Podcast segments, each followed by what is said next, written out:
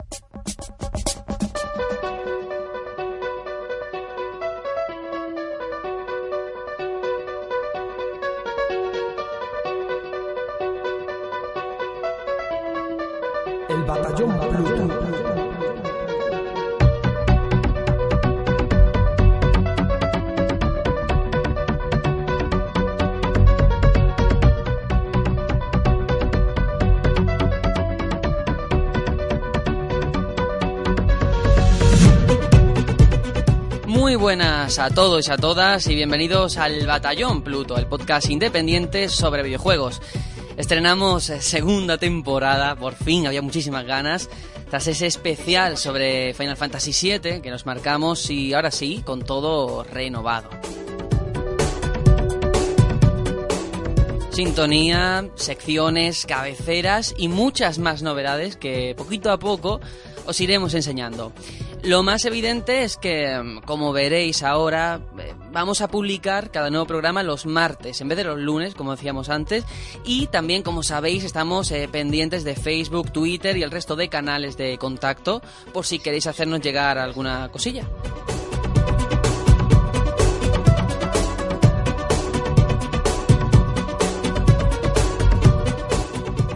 Antes he dicho que hemos cambiado todo, pero no es verdad. Hay algo que sigue exactamente igual o mejor todavía, que es el equipazo que forma el programa. Serenion, estrenamos temporada. ¿Qué tal? ¿Cómo lo llevas? Pues a mí me gustaba más el tema del año pasado. Uy, No sé. ya empezamos Que a mí me picando. suena muy. No sé, oyente, vamos a hacer un llamamiento para que Sergio ponga los temas de siempre. Este es Venga, pachangueo nada, fuera coña, ¿qué tal todo? Bien, sí, bien. sí, sí. Hashtag, hashtag, la música de antes era mejor. Eh, eh, eh, nada, ¿qué tal todo? ¿Qué tal ese veranito? Bien, ¿Qué bien. tal el especial de Final Fantasy? ¿A la gente moló? Parece ser que sí, que parece ser que gustó, lo cual, mira, es un primer paso. Que me ha contado un pajarito, por cierto, que no solamente estrenamos temporada, sino que tú también estrenas casa nueva, ¿no? Sí, pero seguimos teniendo la misma mierda de problemas de internet que siempre. No sé qué tengo yo, como dice Velasco, me persigue, me persigue una maldición. Pero nada, ahora estamos en una casita más grande, los perritos están un poquitín más lejos ahora. Están, están en la misma casa, lo que pasa es que tengo una puerta de por medio. Y nada, más fresquitos y con más ganas de grabar. ¿Y tú qué tal? ¿Qué tal por esos madriles? Muy bien, haciendo trampa porque no estoy en Madrid, me he vuelto a Algeciras. De hecho, un saludete a, a Marta, a Chivi Tenten, que también es algecireña, hay que reivindicar el poder de los especiales. Pero bien, bien. Por cierto, muy es bien. verdad, Sí. importante. Vamos a ver, yo no tengo nada en contra de los andaluces. Uh, Nada de nada. hmm. De Vale. hecho, eh, estoy muy a favor de los andaluces. Creo que este año voy a cambiar el tema de meterme con los andaluces a meterme con los murcianos o algo. Qué pena, hoy no está Vic para que se cabree Uy, por esto. es verdad, casi, casi. Qué pena que no esté por aquí. Tenemos que saludar también a Hitor, que él sí que está aquí. ¿Qué tal? Hola, muy buenas. Pero no fue ayer cuando grabamos. Y es que se me ha hecho súper corto, ¿eh? Sí. A mí sí, a mí se me ha hecho se largo. muy ¿eh? corto el episodio. El episodio. Sí, sí, sí, sí, sí. Pero bueno, ahora venimos con cosas nuevas, porque tanto hablar de Final Fantasy está bien, pero había ganas también de comentar otras cosas, ¿eh? Sí. ¿Qué Ha sido un verano co- ju- Sí. Muchos, muchos, juegos. Hmm. Y bueno, recientemente he estado en Madrid Games Week. Por si alguno me ha visto, me ha reconocido. Seguramente no. ¿Firmaste autógrafo? Pero para- Velasco? No, macho. Había colas, pero no eran para mí. Ninguna, macho. Ni de nenas ni nada. Oh. Nada, nada. Pero hay que A ver el año que viene, cuando Qué- ya qué mala a ser suerte. más famosos que Jesús. Sí, y- pero hay que ver qué mala suerte que cuando tú te vas a Madrid es cuando yo me vuelvo. O sea, qué, qué mal, ¿eh? Qué Ay. mala coordinación. Bueno, a ver si en el concierto de, de Sí. Zelda ahí habrá otra oportunidad. Claro. A ver, montamos Pues un- el batallón Pluto en vivo y en directo. en directo, in live. in live. En fin, qué pena que no esté Vic, que volverá algún día. Big Boss vendrá con nosotros. Y además ahora tiene Play, o sea que ha estado jugando al Metal Gear. Ya veremos qué pasa por ahí. Y nada, yo soy Quizás por eso Sergio. no esté por aquí. Mm, no sabemos, no sabemos. Ya veremos a ver qué pasa. Bueno, que yo soy Sergio, que voy a presentar este programa, este inicio de temporada. Todav- Todavía falta entrar en calor. Estamos un poquito fríos, nos cuesta... Pero yo creo que poquito a poco, a lo largo de la hora y media que dure este programa, iremos entrando en materia. Tengo que decir una cosa. Es que se acerca el invierno. Sí, se acerca el invierno. Winter is coming. Tengo que decir una cosa, porque si no la digo ahora, como no tenemos sección de off topic ni mierdas, tengo que recomendar una peli que os la voy a recomendar también a vosotros y a todo el que nos escuche. Y se llama eh, La Visita, la última película esta de Shyamalan, que está bastante guapa, ¿eh? Ahí lo dejo. Esta de que Pues yo- de unos abuelos que están locos. que La decir- de, la de los abuelos de miedo. Sí, sí, sí, sí. Sí. Todo el mundo descojonándose en la sala. Yo tengo que hacer un llamamiento a los oyentes de nuevo. Hoy, hoy estoy de llamamiento. Con el hashtag, por favor, Sergio entra en razón. Tenemos que obligar a Sergio a ver Juego de Tronos, que lo dejó en la primera temporada. Uy. Anda ya, anda ya. No, vi, vi la segunda, ¿eh? Vi la primera y la segunda. Pero es que me quedo dormido. Es un culebrón, al fin y al cabo. Disfrazado de, de- de dragones y de espada, pero es lo mismo. En vez de llamarse Antonio José o nombres así de telenovela, le ponen Tyrion y ese tipo de cosas. Pero es lo mismo. En fin. Hashtag Sergio, por favor, entra en razón. Anda ya, anda ya. Vamos con el primer sumario de esta temporada para contar todo lo que vamos a hablar en el programa de hoy.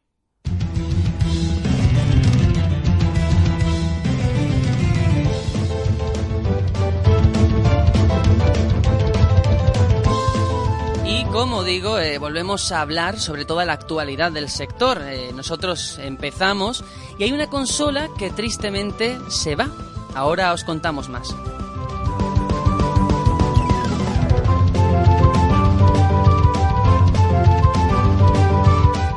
¿Y os acordáis de Assassin's Creed eh, Syndicate?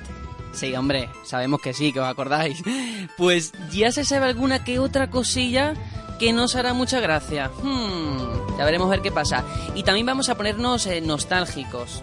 Nombres como Shenmue, Burnout, todos esos juegos muy interesantes van a estar aquí, los vamos a comentar porque hay noticias sobre ellos.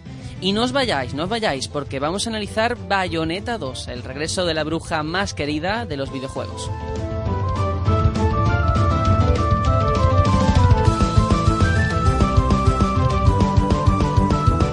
¿Y qué os parece todo esto poco? ¿Que tenéis ganas de más? Pues eh, preparaos para la nueva sección que nos trae esta semana Serenio y con la que vamos a abrir esta nueva temporada. Que yo creo que va a ser muy chulo.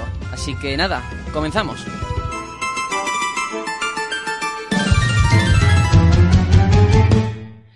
Y ahora sí, el primer a qué estamos jugando de esta temporada. Vamos a hacer esta parada, como hacemos siempre, para comentar a qué hemos estado jugando. No solamente durante esta semana, sino básicamente durante todo el verano, porque eh, seguramente ha sido mucho más que Final Fantasy VII.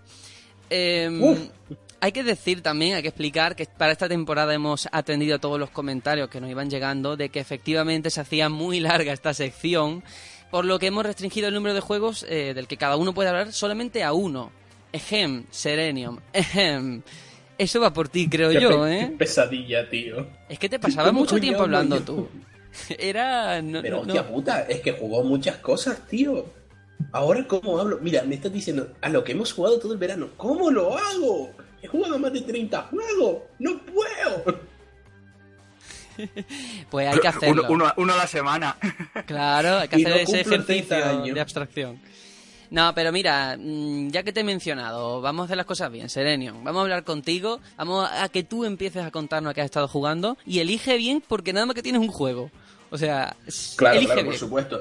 Es que, mira, en un principio yo pensaba hablar, no sé, del Infinity, que, que como he dicho me cayó ayer, o de Mass Effect, que me he pasado toda la saga este verano, incluso de Final Fantasy, que igualmente seguro que algo nos dejamos en el tintero y no lo hablamos.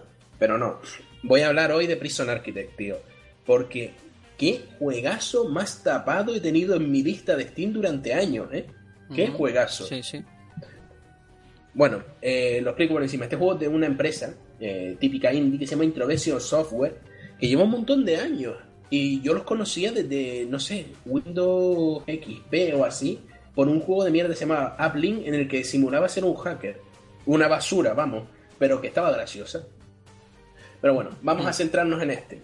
¿Qué es Prison Architect? Prison Architect es un juego que ha salido de Kickstarter que mezcla eh, los Theme Park de siempre, los juegos aquellos de, de Bullfrog en los que gestionabas un hospital, un parque o demás, con prisiones. Uf, A- a es la- delicado, a- ¿eh? Un tema Al delicado. oírlo así, Sí. suena, en plan, suena en plan, esto se va a quedar a medio, Sí. eh, que es una especie de Manhunt, o, o suena más a los Sims, nada, más, nada más lejos de la realidad. Es un Theme Park tal cual. Si tú le cambias prisiones y pones un hospital, tienes un Theme Park actualizado. Y, y una Y cosa, típico, pero ¿por, por, gestiona- por qué prisiones? Sí. Es decir, ¿te llama la atención ese tema o qué aporta una prisión que no aporta un parque de atracciones, por ejemplo? que es importante. Hombre, eh, tiene, sus, tiene sus puntillos. Eh, debo decir una cosa importante. Yo estoy hablando de la alfa. Eh, la versión 1.0 del juego sale casualmente mañana. Hoy estamos a día 4. Día 5 sale la versión 1.0 de Prison Architect. Eh, ¿Cómo le lo gusta que- a Serenion anti, los anticipaciones? ¿Cómo eh? le gusta jugársela, eh? Sí, sí, sí. Sí. Hombre, debo decir, este juego me gustó tanto. Este juego me da que me cayó a mí un bundle. Sí, nota informativa. Lo tenía ahí abandonado desde 2013. Y cuando lo puse, me gustó tanto que pagué la licencia para que un preso tuviera un nombre mío. Con eso tengo todo. ¿Qué me estás contando? Esto es como pagar una estrella, ¿no? Del cielo. Exactamente. ¿está es en el plan- juego? En plan, oye, sí, sí, sí, en la próxima versión aparece eh, Liz. Hallet, alias Serenio. Por eso digo todo. tío. La verdad, el juego es genial. Porque es lo típico, tú gestionas una prisión, tipo Theme Park, los Sims, creando las celdas, creas el comedor, la cocina, todo bien gestionado, y luego te van llegando presos. Cada preso tiene su, como se ve, su perfil, su nombre, su conducta, eh, su rango. No es lo mismo un preso de mínima seguridad que un preso de alta seguridad. Y básicamente es eso, tienes que mantener a los presos, eh, darles la libertad condicional, mantenerlos durante todo su periodo de, de encarcelamiento, evitar, por ejemplo, que dos bandas se maten a palos, eh, que se dediquen a matarte a los celadores. Tiene, tiene de todo un poquito, que se te prenda fuego la prisión. Es el típico juego de gestión de PC, pero el tipiquísimo, solo que adaptado a una prisión. Y la verdad, si eh, tú has visto Prison Break o si has visto Orange the New Black, el, el juego es que, el juego es que te pica, te pica, te llama. Y es tan sencillo de utilizar, no es un juego complejo, no, no tienes ahí que estar sudando para, para hacer las cosas. En cuanto le pillas el punto y el ritmo, lo haces en nada y, y es súper orgánico, la verdad. La idea es original. Muchísimas, muchísimas cosas que hacer. Sí, sí. Y claro, yo te digo esto así y tú dices, bueno, el juego está bien, pero es que si yo te digo que tú puedes, por ejemplo, gestionarle los horarios a los presos, en función de cada tipo de preso, gestionarle un Oh, tipo Dios. de horario diferente. Oh, Dios. Por ejemplo, para que, no, para que no se te unan a la hora de comer los presos de alta seguridad con los de mínima. Porque claro, tú los dejas a su aire y, y todos los días tiene varios muertos. Eso es maravilloso. y la verdad, el juego tiene absolutamente de todo.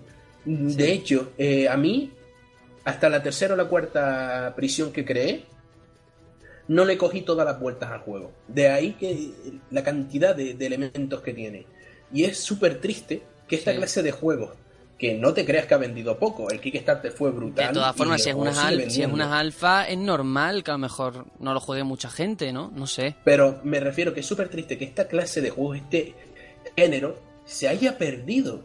Porque sigue habiendo un público. Este juego no lo han comprado 30 personas. Este juego eh, tiene ya un par de millones de ventas. Y dices. ¿por, ¿por qué? ¿Por qué algo tan interesante, tan, unas propuestas tan buenas, se tienen que ir a lo indie a día de hoy? Es verdad. La verdad Sí. es que es una pena. Pero la, te- sin- la sin tendencia. Sí, sin embargo, recomiendo a absolutamente todas las personas a las que le guste, a, a lo mínimo, un juego de gestión, que lo pruebe, que lo pruebe.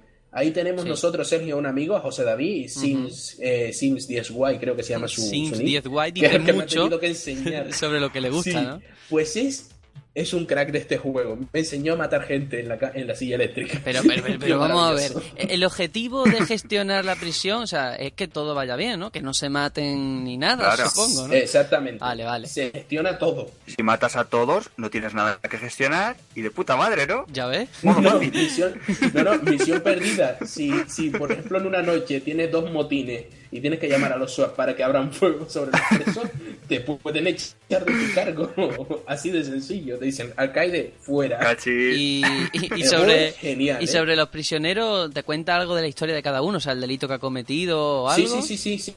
Ah, mira. De hecho, si tú te compras el juego, mandas a ellos eh, la historia de tu... Puedes, puedes crearte un preso y mandarle la historia de tu preso, su nombre y demás. Y ellos lo meten en el juego. Qué bueno. Y si, por ejemplo, pones que es un asesino en serie, te saldrá que el tío tiene eh, condenas por, por múltiples asesinatos. Oh.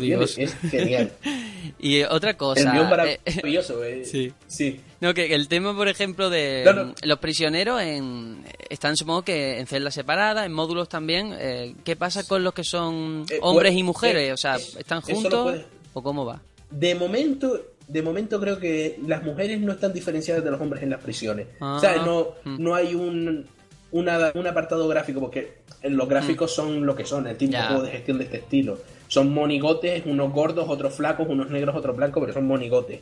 Sin embargo, no sé si, lo, si las llegarán a implementar a las mujeres, pero recomendadísimo, sinceramente, recomendadísimo. Debe seguir un poco la filosofía de Paper Please, ¿no? A- Selenium. Es, de hecho, hay un mod que es Paper Please conoce a Prison Architect. Crossover. Sí, sí, es un crossover total. Y tiene buena pinta, la verdad. Pues mira, muy interesante, ¿eh? Muy interesante. Habrá que seguirle la pista. A ver, cuando no esté en alfa, porque los que lo del alfa a mí hija me tira para atrás. es lo Mañana que- no estará en alfa. Ay. Mañana saldrá la versión 1.0. Ah, bueno, bueno. ¿Y cuánto vale? ¿No pasa ni por beta? A ver. Eh, no, solo ha sido alfa. Pues creo que 30 pavos no te los bajas. 30 euros. Mm. Ahí ya. uf, Mínimo. me lo estabas Mm. vendiendo muy bien, pero. Pero- También te digo, Pero no, ¿eh? tendrías que verte un par de vídeos de YouTube y decir, vale, este juego me llama la atención. Porque no todo el mundo le gustan los juegos de gestión. Tú no ves a todo el mundo jugando a un Sid Meier Civilization o a un Cities Skyline. claro, ya. Hombre, imagino. Imagino. Porque es un dinero, ¿eh? Pero bueno, mira. Sin duda. eh, yo sí que había escuchado hablar del juego en algunas páginas y tal. Y sí que tenía curiosidad. Así que mira, por lo menos saber tu opinión, el feedback este es interesante. Hay que- Para que seguirle la pista. Eh, Aitor, ¿tú qué, qué juego nos has traído? ¿De qué vas a hablar? Sí. Yo, a ver, no voy a desvelar nada de lo que he jugado este verano porque, bueno, ya se irá viendo, ¿no? Con el paso de las semanas. Tampoco voy a. Hay que conservar el aquí- misterio. Claro, hombre. Solo voy a decir que en principio yo pensaba traer esta semana Kingdom Hearts, que le he estado dando muy fuerte a las dos entregas numeradas y me han, me han encantado. Pero lo voy a dejar para otra semana porque he encontrado, bueno, he encontrado, he conseguido por fin jugar un juego que le tenía muchísimas ganas, que es Alien Isolation. que lo probé el año Uh, pasado juegazo, en la ¿eh? Madrid Games Week Sí. y dije, oh, por favor, necesito jugar este juego.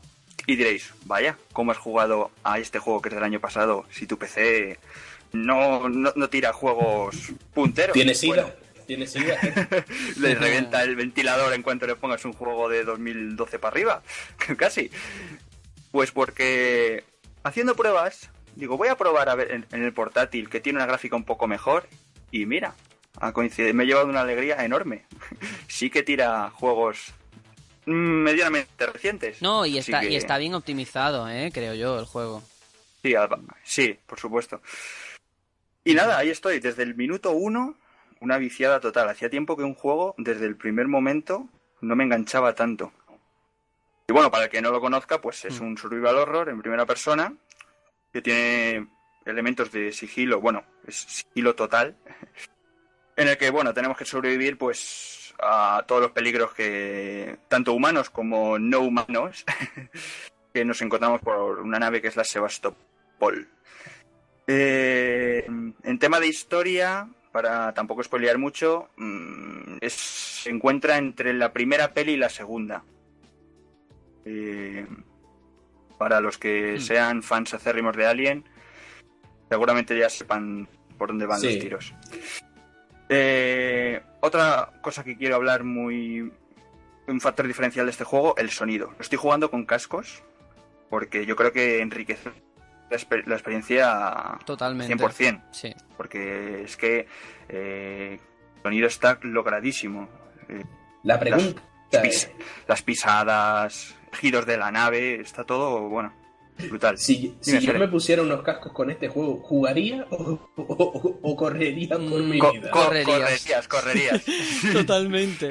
Yo tengo que decir así un dato interesante y es que el año pasado eh, yo puse a este Alien en mi top 3 de Gotis, o sea, quedó en el segundo puesto. Mm. Porque es que, como tú has dicho, o sea, para los que son fan, yo por ejemplo que soy muy, muy, muy fan de Alien, es que es una gozada, o sea, se nota el amor que han puesto a la hora de hacer el juego los de Sí. Creative Assembly, se nota muchísimo. Y yo me acuerdo que había mucha gente criticando, ¿no? Es que, con lo del sigilo, ¿no? Es que te tienes que tirar media hora en una taquilla porque el alien no para de dar vueltas. Bueno, es que eso, Claro. eso es realista, tío, ¿sabes? Es Claro. normal. Pero Claro, yo- pero puede que esa sí. gente viniera del Colonial Marines y entonces al cambiarle tanto la dinámica les chocaría, ¿no? puede del ser. chiquito- del chiquito alien. El shooter al sigilo. Yo lo, lo que sí quiero saber a ti, ¿qué te parece la inteligencia artificial del alien? Eh, a ver, eh, yo debo decir que llevo un par de horitas jugadas, tampoco he llegado al, al punto en el que ya eh, es un, un gato y ratón con el alien. Pero bueno, eh, lo que pude jugar en el modo, porque tiene un modo especial, tienes la propia campaña y luego tienes un modo supervivencia que te mete de lleno a hacer un- una caza de alien contra ti. A mí me parece que es bastante buena la inteligencia artificial del alien. Sí, a mí también me gustó mucho, pero claro, es cierto que luego le cogen los truquillos, pero bueno, también es parte de, del juego saber cómo funciona la inteligencia Claro, artificial. Es que si no, Ya, de todas formas, hay que decir Bueno, que sí, es muy cabrona, ¿eh? No puedo hablar Hay que Mm. decirlo. Tampoco puedo hablar en profundidad porque no he llegado todavía al Mm. punto de, de enfrentarme al alien. Sí. O sea, llevo un- no llevo mucho de la campaña. Vale, Sí, entonces todavía... Tampoco quiero por Vale. dónde voy. No, no, yo, yo tampoco voy a decir nada, pero entonces de armas y tal vas todavía un poquito escaso, ¿no? Todavía no tienes... Voy, voy, voy, con, voy con una.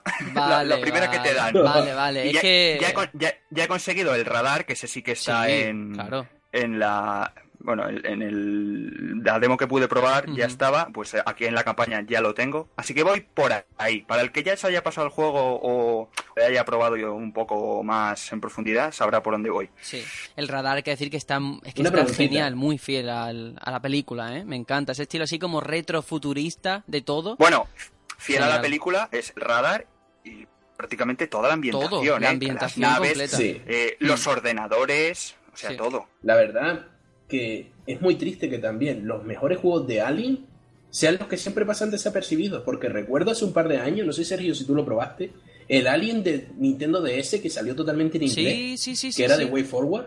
Sí, Qué sí, sí. bueno era, tío.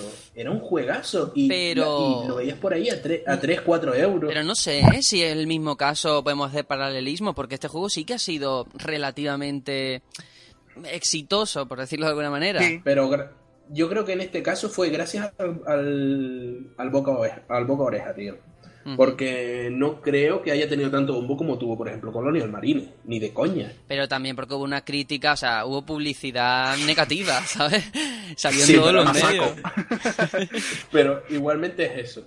Sí, pero es verdad, Y estoy de acuerdo. una, una preguntita, Sergio. Tú que eres el experto de, de Alien de España. eh, ¿Cuál es mejor? ¿La 3 o la, la 3 o la Resurrección?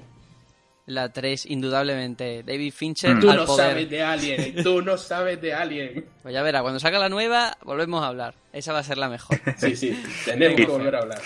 Y luego un par de apunti- apuntes pequeños. eh, tiene un sistema de crafteo así al estilo de las tofas para hacerte medicinas y hacerte granadas, esas cosas. Para el que haya jugado de las tofas seguro que, que sabe a lo que me refiero.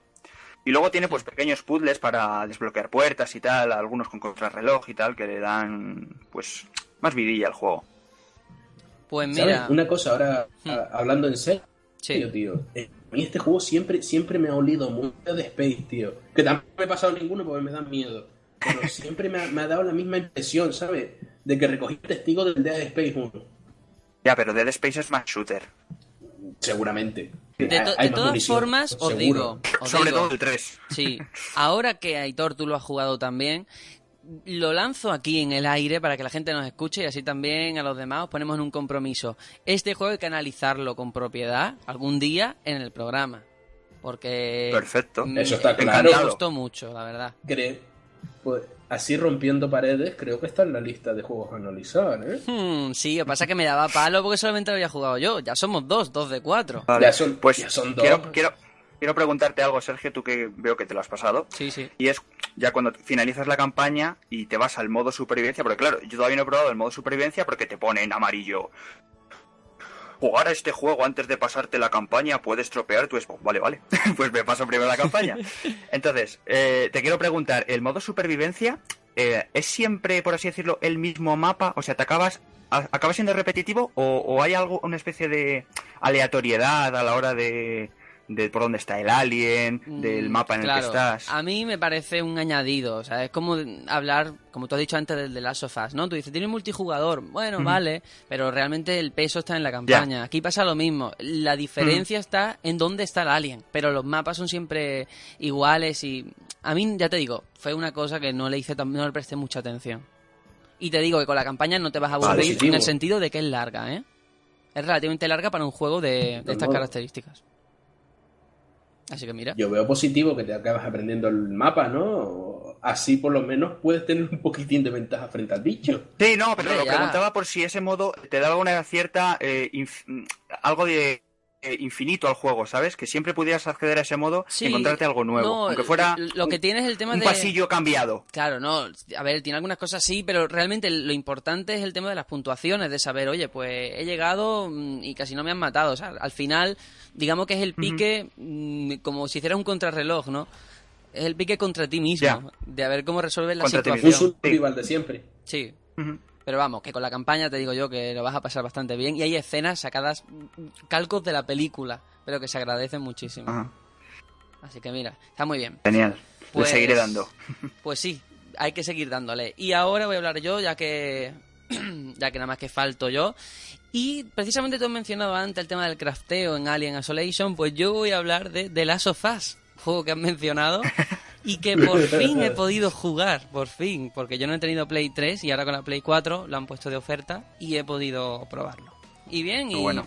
y me ha gustado mucho, estaba a 18 euros en la Store, o sea que Mm, es que si no me lo compraba ahora ya no sé cuándo me lo iba a comprar.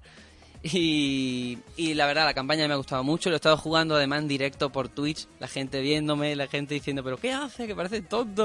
O sea, Ay, no, coño. ¡Anormal! de hecho, Frank, el oyente primigenio, me ha estado dando sus mega consejos mientras jugaba porque soy un poquito manco. Pero mm, yo tengo que decir varias cosas. Vamos a ver. The Last of Us, yo me acuerdo cuando salió, tuvo una campaña en los medios y todo, enorme. Todo el mundo hablando del ciudadano Kane de los videojuegos. O sea, que es la flipada que pasa siempre cuando sale un triple A. Que a lo mejor Pasa de, mucho. de tantas alabanzas, yo creo que perjudica, ¿no? Las expectativas que tiene con lo que te encuentras.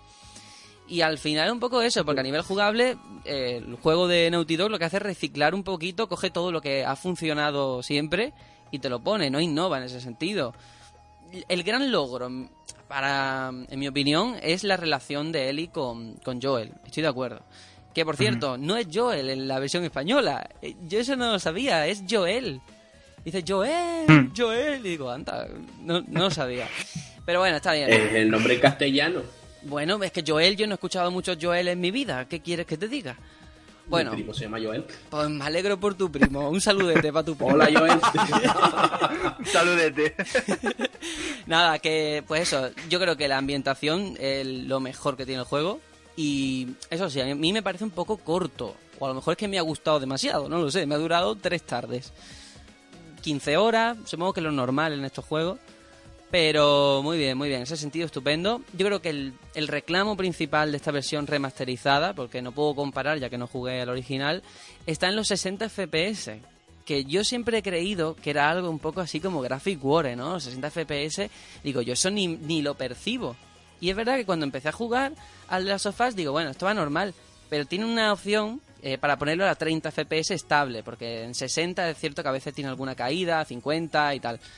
Pues no veas lo lento que va. Es la primera vez que yo he notado de verdad la diferencia entre 30 y 60. Bueno, con este y con el bayoneta. Es increíble. Una vez que est- estás a 60 no, no quieres... Es que quieres quedarte ahí. No quieres volver a 30 FPS. ¿Sabes cuándo tuve yo esa iluminación y dije que va, eh, qué diferencia de 60 a 30? Cuando me compré el PC y pasé de jugar al Skyrim en, en, el, en el- la 360 a PC, tío. E- Era pero hasta mareante, ¿sabes? Yo no podía volver atrás.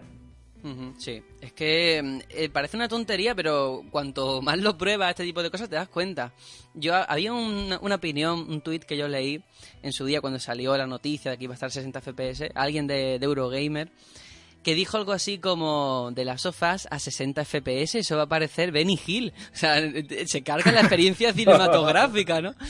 Pero ¿qué va? ¿Qué va? Que va todo con una fluidez, que no hay que confundir fluidez con que vaya mm, a cámara rápida, ¿sabes? Son cosas muy diferentes y se agradece. Vale, te tengo que hacer una pregunta. Ahora, ¿qué opinas tú de esa clase de comentarios que se han oído en otros juegos que no quiero mencionar de lo vamos a poner a 30 FPS para que sea más cinematográfico? A mí me parece una excusa lamentable. O sea, me parece que es una forma de encubrir otros problemas que tienen de cara a conseguir que llegue a 60, ¿eh? Porque es que es que es una tontería. Es lo típico de no es que el ojo nada más que ve 24 fotogramas por segundo. Pero es que esas cosas se nota, se nota. Y nada, rápidamente, Claro. voy a hablar un poquito del juego porque al final me pongo muy técnico y, y no mola.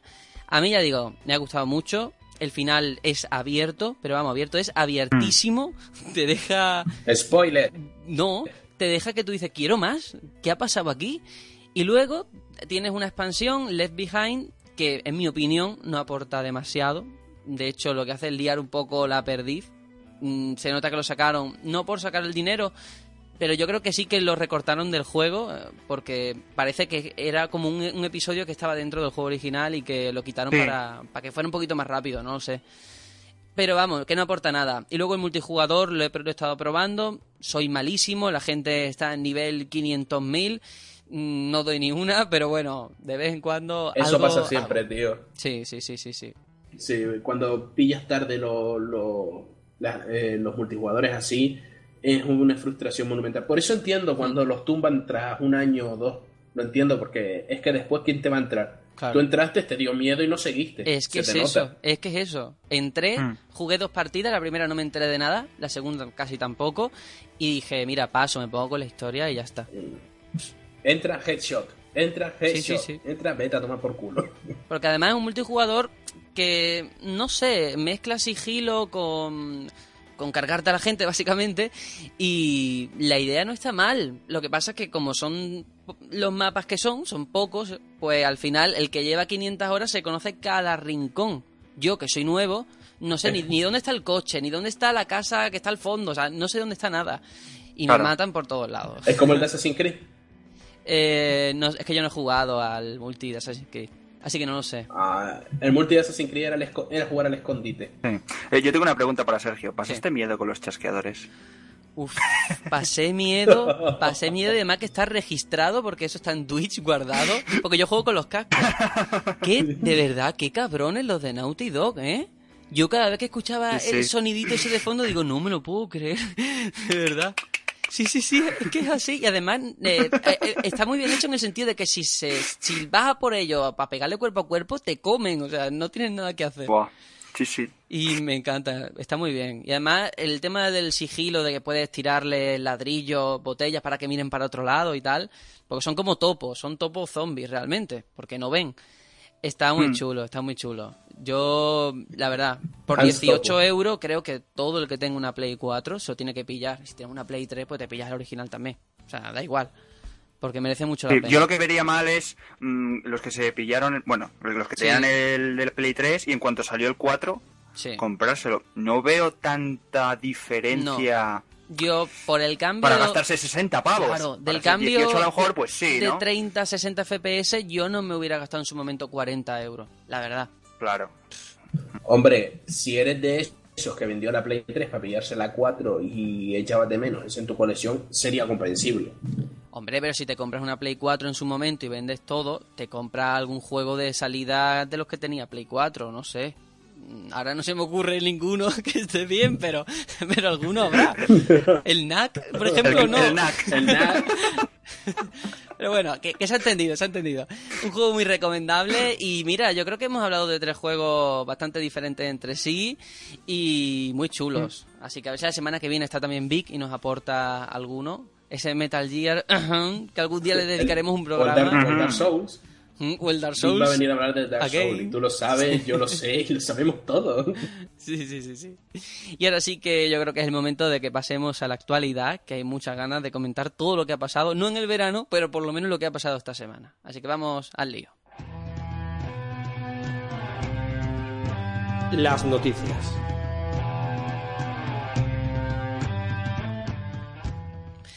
Y bueno, lo primero que os habréis fijado de que ahora tenemos una vocecita que dice las noticias. Esto va a ser una, una novedad nueva de esta temporada, que todas la- las cabeceras las tenemos puestas con, con ese tipo de cosas. Y tenemos que hablar de noticias, pero de una noticia con la que abrir esta sección que a Serenion yo creo que le va a tocar la patata. Y es que François Pelan, director de desarrollo en Ubisoft Quebec, ha confirmado que Assassin's Creed Syndicate, atención, tendrá microtransacciones. A mí me parece una obviedad, pero bueno. El caso es que todo esto lo explica de una entrevista que ha concedido a IGN en la que dice que estas microtransacciones van a ser opcionales y que lo que va a hacer es que sirvan para acelerar el progreso del juego y ahorrar tiempo. No se sabe nada del precio, pero parece ser que podría rondar los 2 dólares como en otros juegos. Serenium, eh, tú que has jugado a muchísimo Assassin's Creed, ya nada más que me queden los dos primeros, ¿te- a- ¿de verdad a ti te parece esto una noticia? Porque es que yo lo daba por hecho ya. Mira, te voy a dar mi opinión acerca de esto y de todo lo que concierne a Assassin's Creed durante, desde el año pasado. Arreglé ya mi ordenador, no se calienta al jugar juegos. Puse el Assassin's Creed 10 minutos, lo volví a desinstalar. No voy a volver a jugarlo. Estoy hablando del Unity, por cierto. Ah, pero Esto ¿jugarías a no, Syndicate? No, voy a jugar a Syndicate. Assassin's Creed y yo ya hemos, nos hemos divorciado. Eh. No me voy a gastar el dinero en un juego. Por cierto, dato, Unity está también, tiene también microtransacciones. Claro, por eso lo digo, que no debería Sí. ser noticia, Mm. no es una novedad. Esto no es noticia. Claro. Pero aún así es como decir, ¿recuerdas que el año pasado vieron un lobo eh, rondando Assassin's Creed? Pues el lobo ha tenido progenie y viene otra vez de camino. Sí. Eh, no, no sé si queda alguien que tenga fe en Assassin's Creed después del Unity. Porque es que el Unity es infumable. Es que yo creo que ha perdido incluso aparte de los seguidores fiel, fieles que tenía. Me ha perdido a mí. Sí. Ya ha tengo hasta perdido a ti. novelas de Assassin's Creed. Ya Es que ves. tengo hasta novelas de Assassin's Creed. Soy- era muy friki de esto. Qué mal, qué mal. Y, y no, no, no hay manera de justificar la saga. Se ha echado totalmente a perder. Que atención, sí que conviene acla- aclarar que el, hecho de que tenga microtransacciones no significa que el juego vaya a salir mal. No, No, no, no, quiero tampoco eh, asustar o- eh, o, lo tal. cortés no quita lo valiente, porque el Black Flag la ver- el- tenía su app companion de, de iPad, que la app companion estaba muy bien y sin embargo tenía microtransacciones. A mí las microtransacciones no me dan miedo, porque las puedes ignorar igual que puedes hacerles caso. Pero, ¿qué va? Es, es que ya de por sí es como si siguieras echándole basura encima a un juego. Y Assassin's Creed ya tiene demasiadas cargas. Y te digo más, que no es el único triple A que va a tener, o sea, que tiene microtransacciones. De Phantom Pain tiene microtransacciones. El Pro 16 Vale. también. Halo 5 Dead que va a salir. 3. Claro, Halo 5 también. O sea, hay tantos juegos que tienen microtransacciones, pero ¿por qué no trasciende o no afecta de forma negativa? Porque no es la base del juego, ¿no? No creo, no, de todas formas yo no creo que lo sea en este Ojo. Assassin's Creed. No, no, no, no, no, No. lo era. Pero también Claro. te digo, eran molestas en el Assassin's Creed Unity. Porque, por ejemplo, Borderlands 2 tiene microtransacciones. Puedes comprar que necesitas no sé qué y no sé cuánto. Sí que hay un comentario que yo, yo escuchaba mucho cuando salió el Unity, que también mucha gente se, flip- se flipaba y decían cosas que no eran ciertas o, o se tergiversaban. ¿Es cierto que para abrir cofres o ciertos cofres tenías que pagar? ¿O eso se lo inventó Sí. la gente? ¿Sí? Eso es Uh. lo lo- molesto.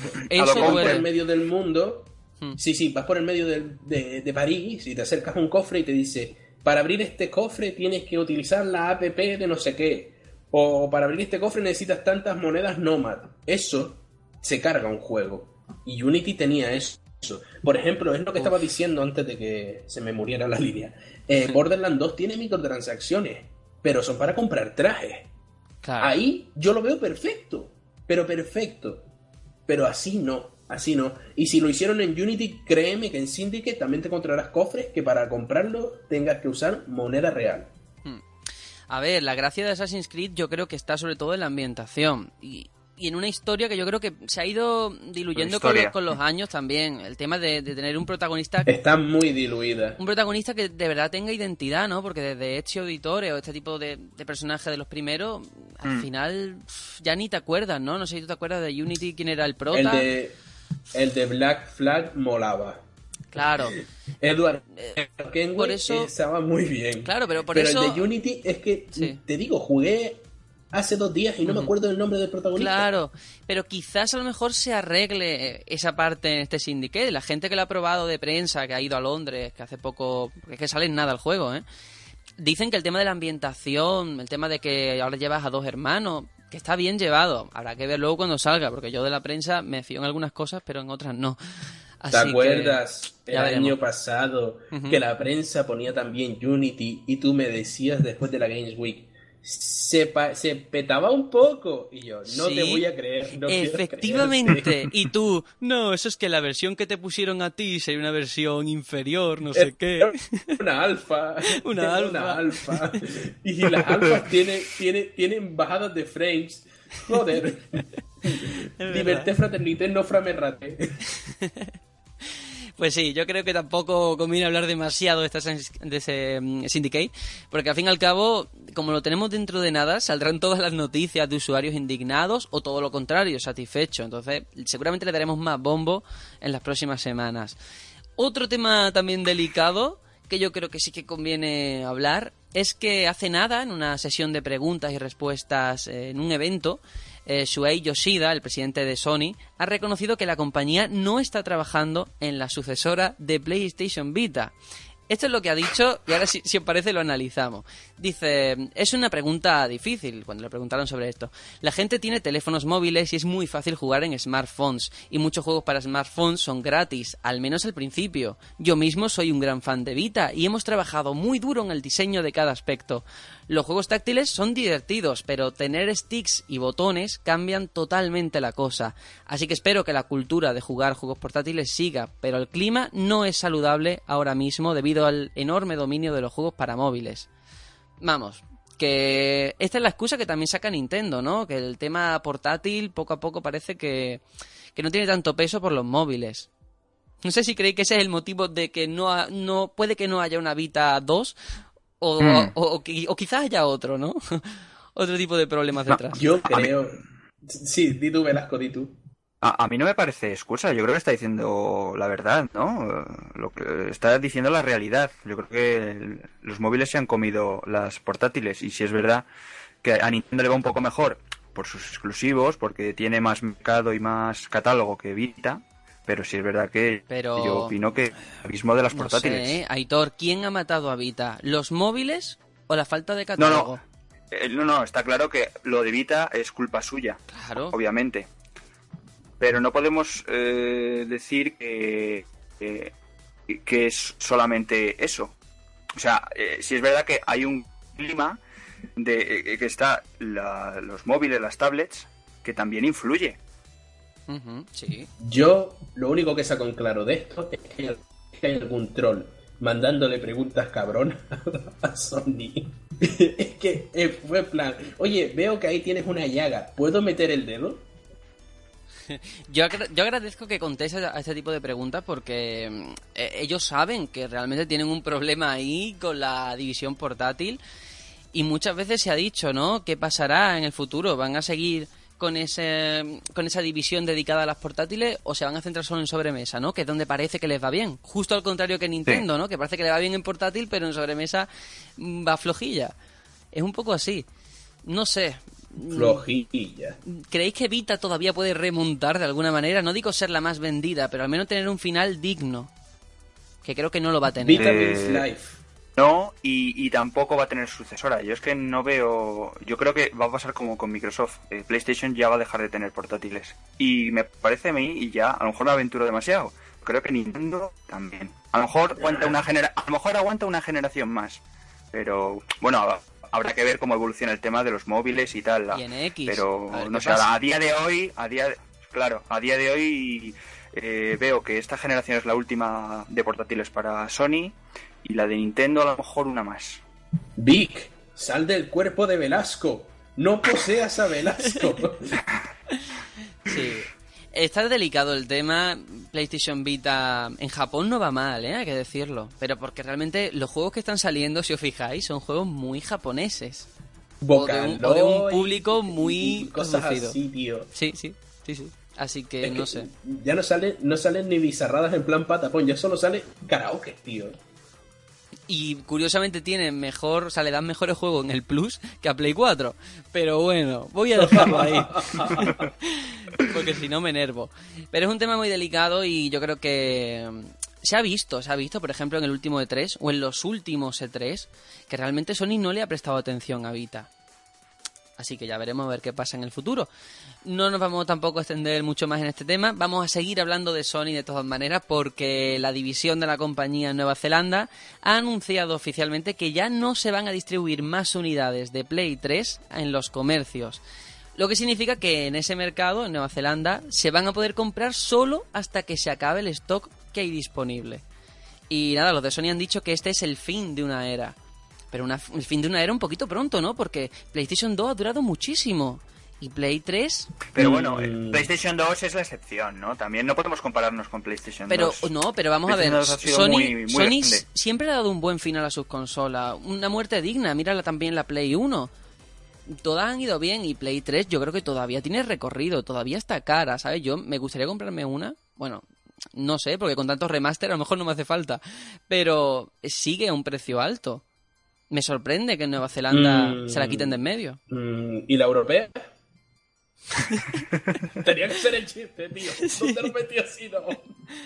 No Eh, sé, no sé, pero- yo pienso que pa- eh, el ciclo el ciclo normal por llamarlo así, ¿no? Que de generación, de 5 o 6 años que suelen tener las consolas, de PlayStation 3 yo creo que acabó con, con The Last of Us. Yo creo que The Last of Us fue el final digno ese que dices tú, Sergio, para Sí. PlayStation 3. Sí, puede ser. Eh, Todo lo que ha venido después ha sido como la muerte lenta de la 2, que se Claro, lo- los FIFAs. ¿no? Ese tipo de... Los No, Call of Duty, que lo siguen Es sacando. un año nada más. Es verdad. La Play 2 dejó de venderse hace un año nada más. De fabricarse hace un año. No, no hace un par de añitos, hace un año. Así que flipa. Fíjate, sí, por eso me llama la atención. Sé que no es el mismo caso. Play 2 vendió, o sea, marcó historia, ¿no? Tiene el récord Guinness de, Sí. yo qué sé, de las consolas más vendidas. 15, 15 años fabricando la misma consola. Sí, sí, sí, sí.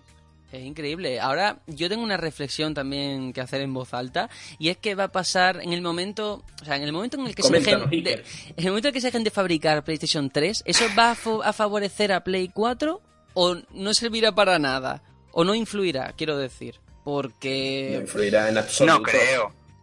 no sé, a mí me gustaría ser El positivo. público de Play.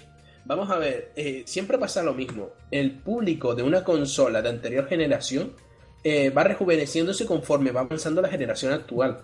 O sea, en la generación actual estamos los de eh, mediana edad, los pros y demás.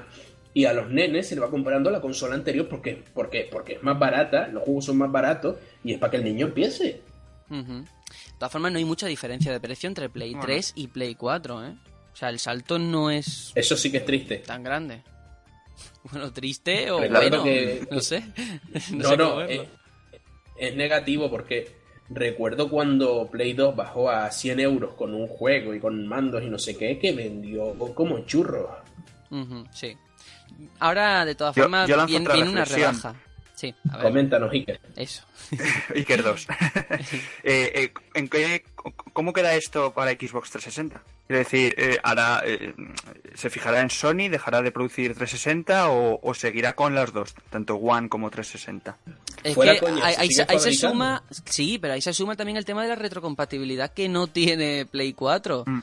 A lo mejor seguir vendiendo Claro. juegos de 360 es positivo y por tanto mantener viva la consola también. Mm, Pero Ujú. vamos, buena reflexión. Me ha gustado, me ha gustado. De todas formas, eh, el tema lo podemos dejar aquí porque tiene miga. De, to- de todas formas, recordar que sí que hay una rebaja anunciada, no de forma oficial en Europa, pero que está claro que va a terminar llegando, eso es un hecho. Así que mira, eh, a ver si también, yo qué sé, tiene algo que ver con este, con quitarse la Play 3 de en medio, ¿no? Dejar solamente a Play 4 con alguna rebaja importante. No lo sé. Vamos a dejar las suposiciones aquí y vamos a hablar de otro tema que este sí que es muy chulo. Por fin nos dejamos de malas noticias, que ya que empezamos la temporada vamos a hacerlo bien, siendo optimista. Y es que Three Fields Entertainment, un estudio fundado el año pasado por dos señores llamados Alex Ward y Fiona Sperry, eh, son los cofundadores de Criterion.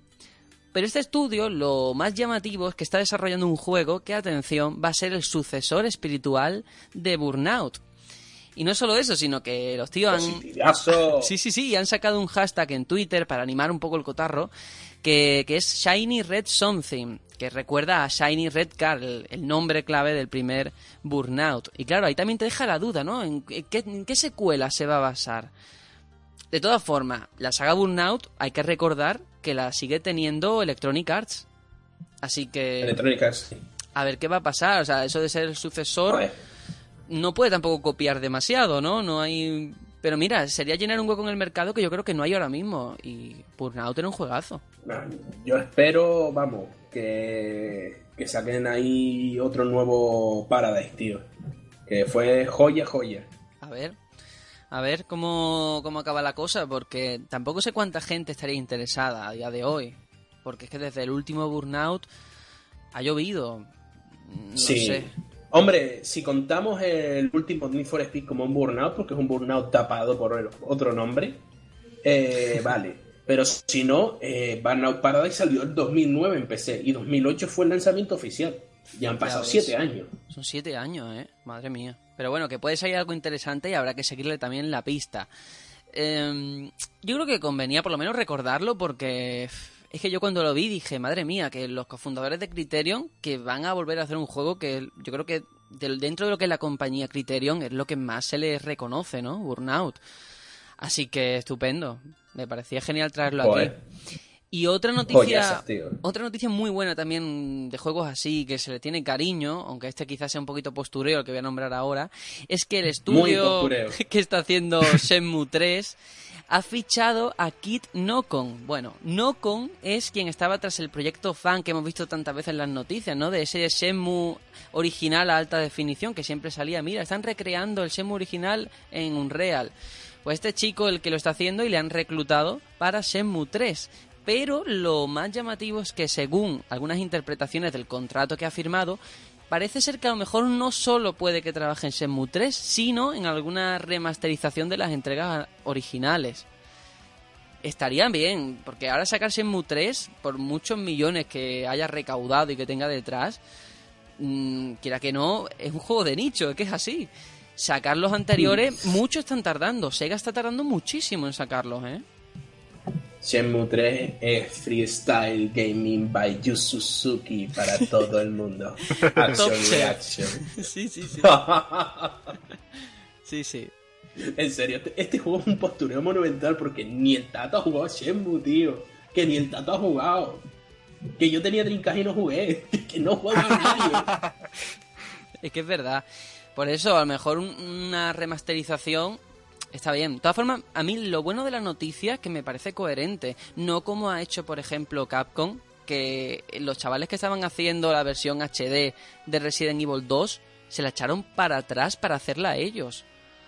Eso me parece muy sucio, ¿sabes? Después de tanto año pidiéndolo, me parece más coherente que si, por ejemplo, este chaval ha estado trabajando en esa versión HD de, de Shenmue, le den trabajo en el estudio. Ah, Estos son los... Sí. Pero ¿qué esperas de las grandes empresas, tío? ¿Qué esperas a día de hoy? Pero lo hacen mucho esto, ¿eh? De eh, proyectos fans, de apoyarlos o publicitarlos, o sea, darles apoyo, eh, se los cargan. Lo Sí, ven sí. como, no sé, como Sí, pero- Competencia, no lo sé. Pero van contra el, el consumidor porque realmente te están ayudando a hacer un trabajo. O todas estas traducciones fan que hacen Claro. y que se las cargan, ¿no? Y tú dices, pero por favor. En fin, Sí, sí, claro. Eh, una Deberían forma haber de, hecho de como tratar mal Enix a la comunidad. contratar a Ariel. En fin, que nos estamos quedando aquí encallados y Que veo que, sí que- bien, que- la cosa no avanza. Otro tema que Serenion, este sí que, este sí que yo creo que te puede llamar más la atención. Y tiene que ver con Square Enix y Es con doloroso. Eidos, porque es, eh, resulta que de cara a Deus Ex, Mankind Divid, ha habido un polémico sistema de reservas que al final... Mankind. Hmm, Mankind. Mankind Por favor. Debate. Bueno, ¿qué ha pasado con este nuevo Deus Ex? Di- Divided. Bueno, eh, había un sistema de reservas que era que ofrecía contenido exclusivo en función del número de usuarios que hubieran comprado el juego. Es decir, cuanta más gente comprara el juego antes de la salida, más contenido iban a dar. Todo el mundo se ha quejado porque es un sistema bastante lamentable. Como un Kickstarter, sí. Es que es un Kickstarter. Y al final... Es un Kickstarter. Claro, y Square Enix ha dicho, mira, cortamos por lo sano y ahora, a partir de ahora, todos los que reserven el juego en cualquier tienda, lo que van a hacer es tener la edición Day One, la del día 1, que va a traer todos los extras. Mejor corregir a tiempo, ¿no? Han hecho Es que bien. no, no. Sí, sí, sí, sin duda. Sí, porque Y vaya, Algo lógico. Es que eso fue un peo mental de, de Square Enix, tío. Pero un peo absurdo. ¿Cómo coño se les ocurre hacer eso? Quisieron ser originales, pero no Pero sé, mal. eso Eh, se pasa un poco Imitando original. Kickstarter. Muy es mal. que Pero Serenion, ¿tú lo has reservado? en base al dinero que diera. ¿Tú lo has reservado? No, no, no, y no lo voy a reservar. Ah, ¿Por No, qué? no, eh? no lo voy a reservar. ¿Por qué? Porque seguramente lo pille para PC y en PC yo no compro físico si puedo. Anda, pues eh, hay, que decir, por si hay alguien absurdo. que nos esté escuchando, que la versión esta de Day One trae mm, la banda sonora original en, en digital, trae un pack de agente encubierto, misión extra para el juego y libros digitales. O sea que trae muchas cosas, ¿eh? Pero todo en Pero no trae ni Qué la, pena.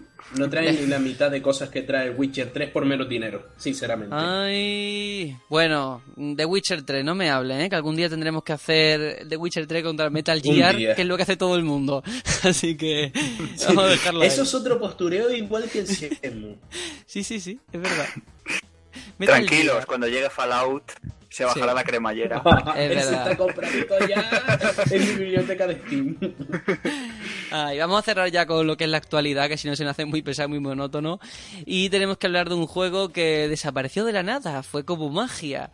Y es que resulta que el plan de Warner Bros. es volver a poner a la venta la versión PC de Batman Arkham Knight a finales de octubre, o sea, que queda muy poquito.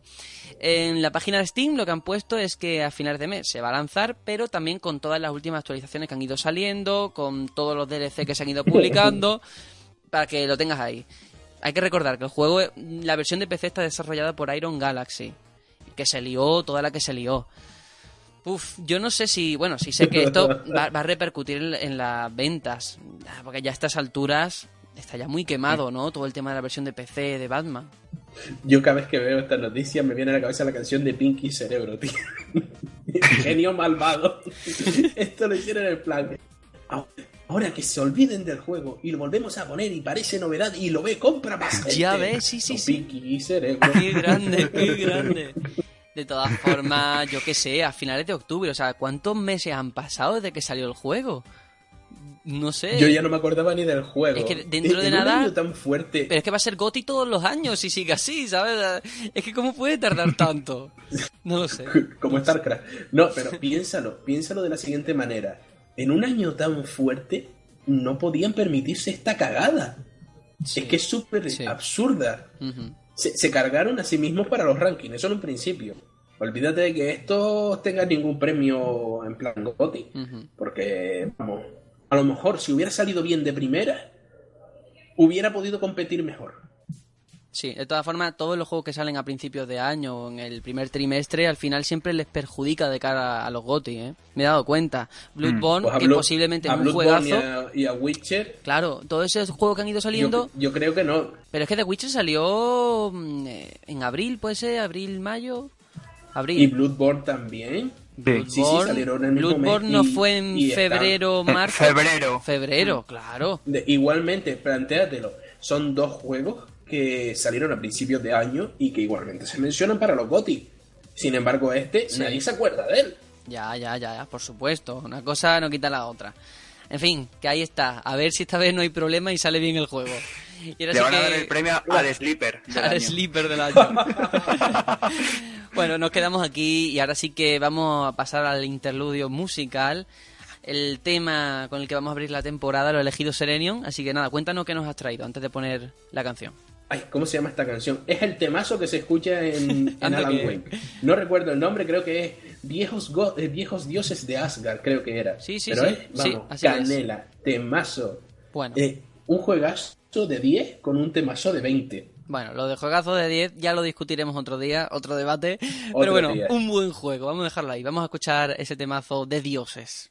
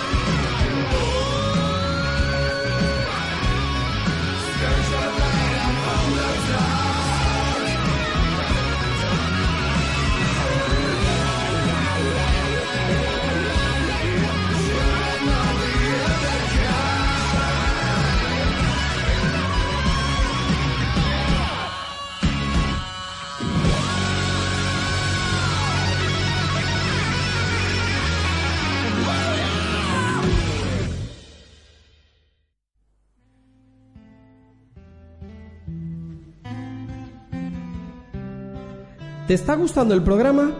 Puedes seguirnos cada semana en iBox, iTunes y en nuestra web elbatallonpluto.com. Y recuerda que puedes mandarnos un mensaje a nuestra cuenta de Twitter, arroba el batallón Pluto, a la página de Facebook o al correo info arroba elbatallonpluto.com. Leeremos todos los mensajes y si enviáis algún audio, aparecerá en el próximo programa. Únete y sé parte de este batallón.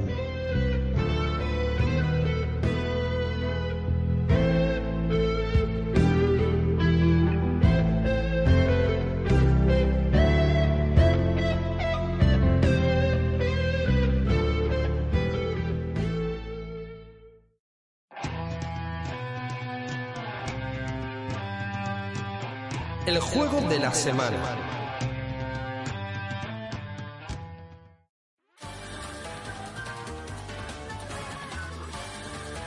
y ahora sí que es el momento de hablar del primer análisis eh, de la temporada de un juego que es muy querido y del que yo creo que podemos comentar muchas cosas, que es Bayonetta 2. Bayonetta 2 es un juego que salió para Wii U el año pasado, el 24 de octubre, una exclusividad que tuvo Wii U porque fue financiado por Nintendo que le dio ese beneficio de la duda ¿no? a Platinum Games después de una primera parte que gustó mucho, pero que no funcionó mucho en ventas. No sé cómo al final acabaría Bayonetta 2, teniendo en cuenta. Un millón. Sí. Creo que el primero fue un millón y medio de ventas, o incluso un millón nada más, con todas las consolas.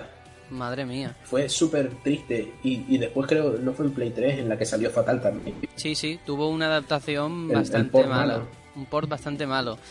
Y hay que decir que muchas veces el productor de Platinum Games, Atsushi Inaba, ha reconocido que no existiría este Bayonetta 2 si no fuera por Nintendo. Porque ellos fueron los que insistieron en que retomaran la IP. Y hay que agradecérselo, ¿eh? Porque luego veremos... Pero yo creo que a todos nos ha gustado, a todos los que estamos aquí. Qué pena que no esté Vic, porque él también lo ha jugado. Y seguro que también tendría cosas que comentar. Y no poca.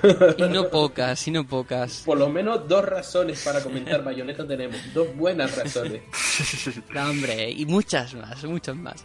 Eh, lo principal es el apartado jugable, pero creo que lo, lo primero que hay que decir, porque mucha gente le echa para atrás el hecho de Bayonetta 2, ¿no? Ese 2, bueno, si no he jugado el primero, ¿qué pasa, no? Porque hay mucho público de Wii U que posiblemente no tuvo 360 o Play 3. ¿Qué, qué va a pasar, no? ¿Se enterarán de algo? Bueno, hay que explicar que la historia gira sobre el descenso a los infiernos de, de la bruja para rescatar a Jean, que es su compañera, tras quedar su alma encerrada en el inframundo. Esa es la premisa, es bastante sencilla y realmente no, no hay mucho más. La historia, yo creo que todos esta- estaremos de acuerdo, ¿no? Ahora entraremos, pero es un amasijo de, de clichés Es- desde el primer momento. Viene, viene a ser Sí. el mismo rollo de que Devil May Cry y Sí. que toda esta balaustre sí. de juegos que, que te ponen una historia en plan, tienes historia, ala, confórmate.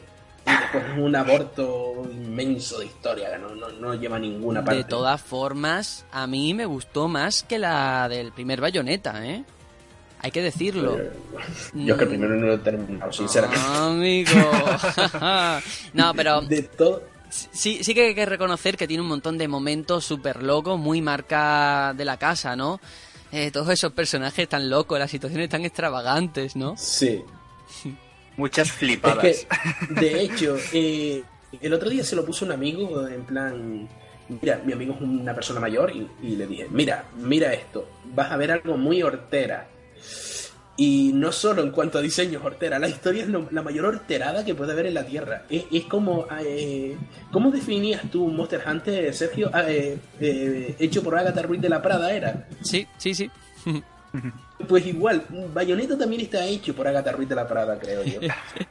Además que empieza súper del minuto uno, ¿eh? Cuando vemos a Rodín, Súper absurdo. a, a ese negraco, ¿no? Que fumándose un puro vestido de Papá Noel. Vestido de Papá Noel. increíble, Después increíble. luchando sobre un jet. es que, Era...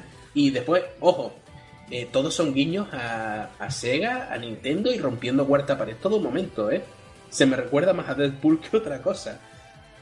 Sí. Y me gusta mucho, ahora que estamos hablando del argumento, que vale, que a lo mejor no es el argumento del siglo, no le van a dar un Oscar ni le van a dar nada. Vale, pero sí que hay que decir que conecta muy bien con la primera parte, pero de tal forma que si no lo ha jugado, el, primero no pasa nada. Y Claro. si lo ha jugado, mm, realmente te nutre. O sea, tú dices, madre mía, gana de riqueza, ¿no? Y está bien, está bien. A mí, ya te digo, me ha gustado más el segundo que el primero. Juega mucho con vale. una serie de cosas. Sin duda. Bueno, ya hemos cumplido con la historia. Vamos a pasar a lo que verdaderamente vale de este juego. Sergio, No, por favor. hombre, Música, tío. Juego, Vale, pero. gameplay. Yo por- creo que, por que merece favor. por lo menos hablar de un personaje, de un personaje. Ya después hablamos de todo lo que tú quieras. Y es Loki. Ese pequeño chaval así tan deslenguado, ¿no? Mm. Que al final se le coge cariño. A mí. Pues yo quería Me meter una hostia del minuto uno. ¿Pero qué dices? Mira, todo el mundo, a a todo el mundo le hubiera gustado poder controlarlo Solo- en el juego. Con Mira, sus cartitas. A todo el mundo le hubiera gustado poder convertirse en ardilla y meterse donde se mete en su primera aparición. Ay, Dios mío. Bueno, pues venga, ya hemos cumplido, ya hemos hablado de la historia. Vamos a centrarnos entonces, si os parece, antes de lo jugable, antes de lo jugable. Lo técnico, muy rápido. Mm, técnicamente es impecable, ¿eh? Esos 60 60, FPS que tanto hemos comentado. Sí, sí, sí. 60. estables, Increíble. estables totales, eh, no, no, no para, no baja el ritmo, se te llena la pantalla de enemigos, de efectos. No parece un juego de Wii U porque sabemos que Wii U tiene el fallo de las bajadas de FPS locas en cualquier juego. Aquí no lo notas. Aquí hay una fluidez importante. Que de hecho yo no me he encontrado ninguna. Y ya hemos hablado alguna vez en la que estamos jugando de Bayonetta, pero yo sí que me gustaría que Aitor, sobre todo tú que jugaste a Devil May Cry, quiera que no has visto la diferencia, ¿cómo, cómo lo ves? DMC. ¿Cómo, cuando te pones a, los mandos, cuál es la principal diferencia, no? Entre Devil No, May Cry eh, y Bayonetta. Bueno, Bueno, hay muchas. eh, bueno, la, hay primera, bastantes. la- la- la- la primera de tiempo, porque eh, yo el Devil May Cry que he jugado más, sobre todo, el, es el 3, que claro, lo jugué en Play 2. Sí. Ahí Claro. lo, de, se- lo de 60 FPS y 1080 y esas cosas es que ni se Eh, hablaba Y de los aquella. 50 hercios se, sí se nota. Entonces ahí no hay, o sea, no se puede comparar. Pero sí que es verdad que eh, la- los 60 frames de Bayonetta 2 es que son geniales, o sea, le viene, le viene genial para el tema de las batallas. Es, es una gozada, la verdad. También hay que decir, eh, ya no solo en diseño, en cuanto a jugabilidad, eh, el juego es completamente diferente a otras obras eh, de la propia de la propia compañía. ¿eh? Y hay que Porque decir- si te- Sí.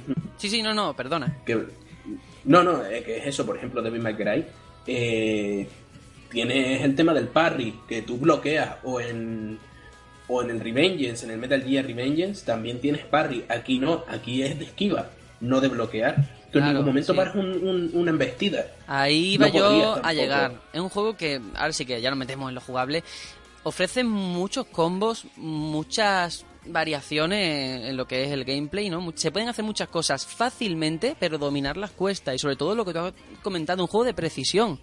De saber calcular el el momento exacto para esquivar. Que no es apretar botones como mucha gente piensa con los beatemaps, ¿no? Este es un juego en el que se ve claramente que es un juego accesible para la gente que juega por primera vez, Sí, pero muy duda. complicado de dominar. Yo de hecho te puedo decir que es posiblemente el juego más accesible que ha hecho Platinum Game en mucho tiempo. Porque anteriormente a este, en, muy, en un intervalo muy pequeño de tiempo, teníamos el Wonderful 101, Uf. que ese parecía una chorrada, pero la dificultad que tenía era absurda. Sí, Yo no me lo he pasado. Estoy de acuerdo. sí. Yo Eh, siempre eh, sacaba era piedra o, más difícil. o- o lo peor, ¿sabes? Sí, sí, pero es que es eso. Eh, tenemos juegos del mismo género para comparar, gracias a Dios, dentro de, de la misma empresa, y lo podemos asumir. Es posiblemente el más accesible de todos. y, seguramente también el más sencillo. sí, y de hecho, eh, hay sí, que decirlo, es más fácil que el uno. claro, y hay un detalle, bueno, es más difícil, pero también, eh, no sé, hay muchos niveles de dificultad, ¿no? O sea, puedes progresar en la historia de forma más sencilla, eso es cierto, pero sí que hay un detalle en eso que has dicho tú de que es más accesible y te das cuenta que desde el minuto uno ya tienes todos los poderes.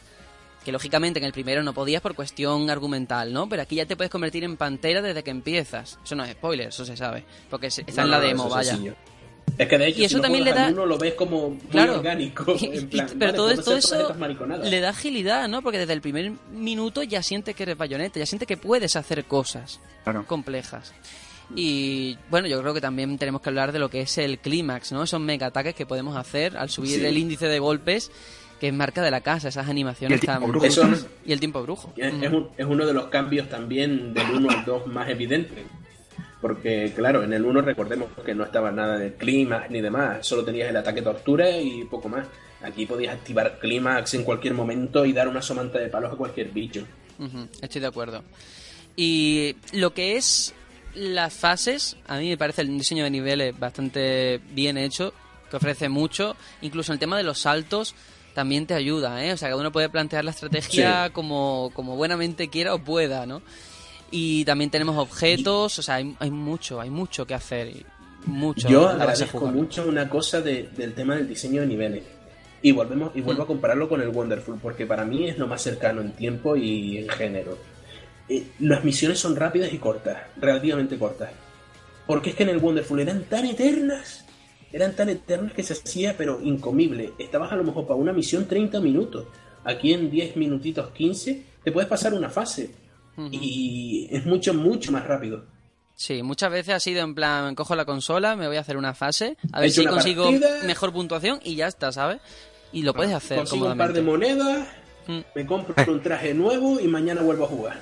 Hablando, hablando de puntuación, eh, ¿algunos habéis sacado platino en alguna? ¿Platino puro? Eh, ¿en, en la misión entera o en algún, en algún En- combate? Hombre, ya sería para decir en misión entera. Yo Ah, no, no, no, que- ¿verdad? que- Lo que siento, he, pero he llegado a oro, Al menos, creo. mira, He llegado a oro.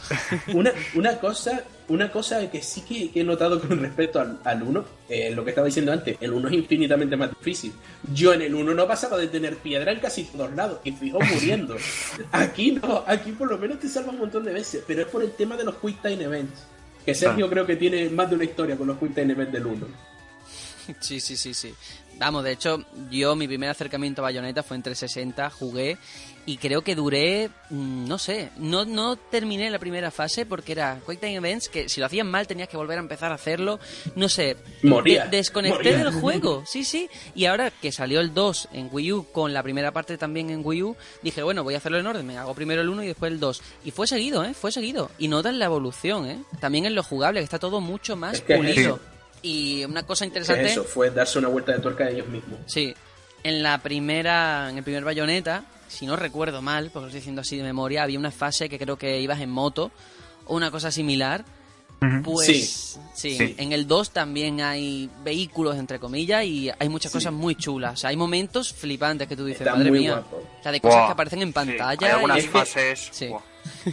Será muy hortera, pero la epicidad no baja. Y creo que deberíamos hablar ahora de los diseños del personaje y de los enemigos, tío. Sobre todo los el personaje que. Es que esa mujer no puede existir. ¿Cómo puede caminar sin rompérsele la columna? Bueno, bueno, ahí sí que el, el eterno debate, ¿no? De que está muy sexualizado el personaje. Pero yo a mí me gustaría también decirle a esa gente que se queja de que esto es machismo tal y cual.